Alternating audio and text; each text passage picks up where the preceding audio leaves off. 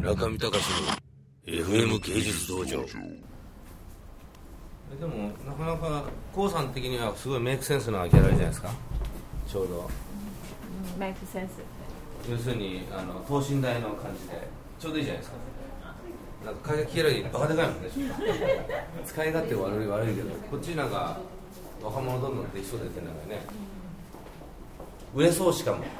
そうですか売れそうだよね。あわかんねえか売れそうじゃない？作品によるんじゃないですか。え？いや売れそうだと思うよ俺これ。これさあとさこれ LED これいらねえよこれ。今展示いる？これ何うん？こっちのわこっちのこっちの壁とかちょっと減らした方がいいよ。こっちの壁もうちょいあった方がいいかもしれないけど減ら減らそうぜこれ。無無意味なやつ減らそう。うん。脚立ねえの？あります。うん。減らせ減らせもうああっちやあの駐車場。我吗？ということで、えー、左陣がの台北の準備中。もうけたたましい音がギャンギャン鳴ってますね。超おしゃれな感じだそうですよ。コウさん。超おしゃれな感じ。コウさんに聞いてください。コンセプトなどその芸祭出身者のアーティストたちとかの展覧会をやったりとか台湾の新人アーティストの展覧会をやったりするっていう。今回そうですね。今回は今回のリンさんは芸祭一で奈良さんの個人賞でを取った方です。30いくつの女性ではいすごくシャイで 無口な人なんですけど。プロデビューが今回初めてかもしれない。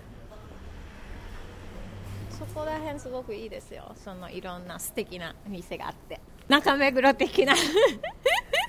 本当です。向こうに行けばね。こっち。向こうがもう店がちょっとなんかもう詰まってきてる感じなのでだんだんもうこちらの方に広がってるんですね。雑貨系あとなんか手作り系とか。あそこにすごくでかいギャラリーが1個あるんだけど。あとあヘアサロンが一番多い。ああとコーヒーショップ。すごく古い建物じゃないですか2 3 0年ぐらい。あ大家さんが上なんですけど大家さんは倉庫だったんです。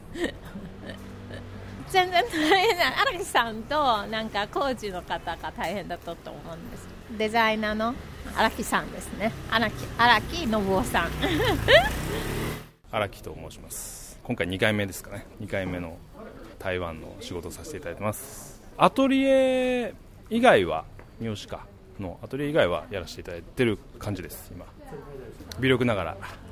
えいやー結構2回目だったのでちょっと多少は慣れた感はありますけど、まあ、なかなか習慣の違いとか、まあ、よくある海外での仕事って感じですかね。もともとこの辺のエリアがそういうあのこれからいい感じになる的なところらしいのであえてこういう古いのと混在してる感じがいいんじゃないですかね。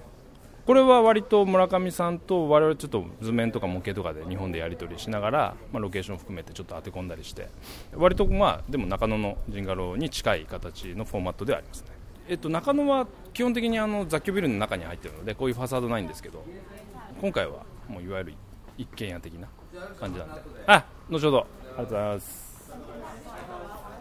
っていう感じなんですけどね。だから割とこういわゆる一軒家というかそのテナントとは違う感じって。中野はどっちかというともうショッピングモールみたいな感じなんで。中見隆の FM 芸術道場。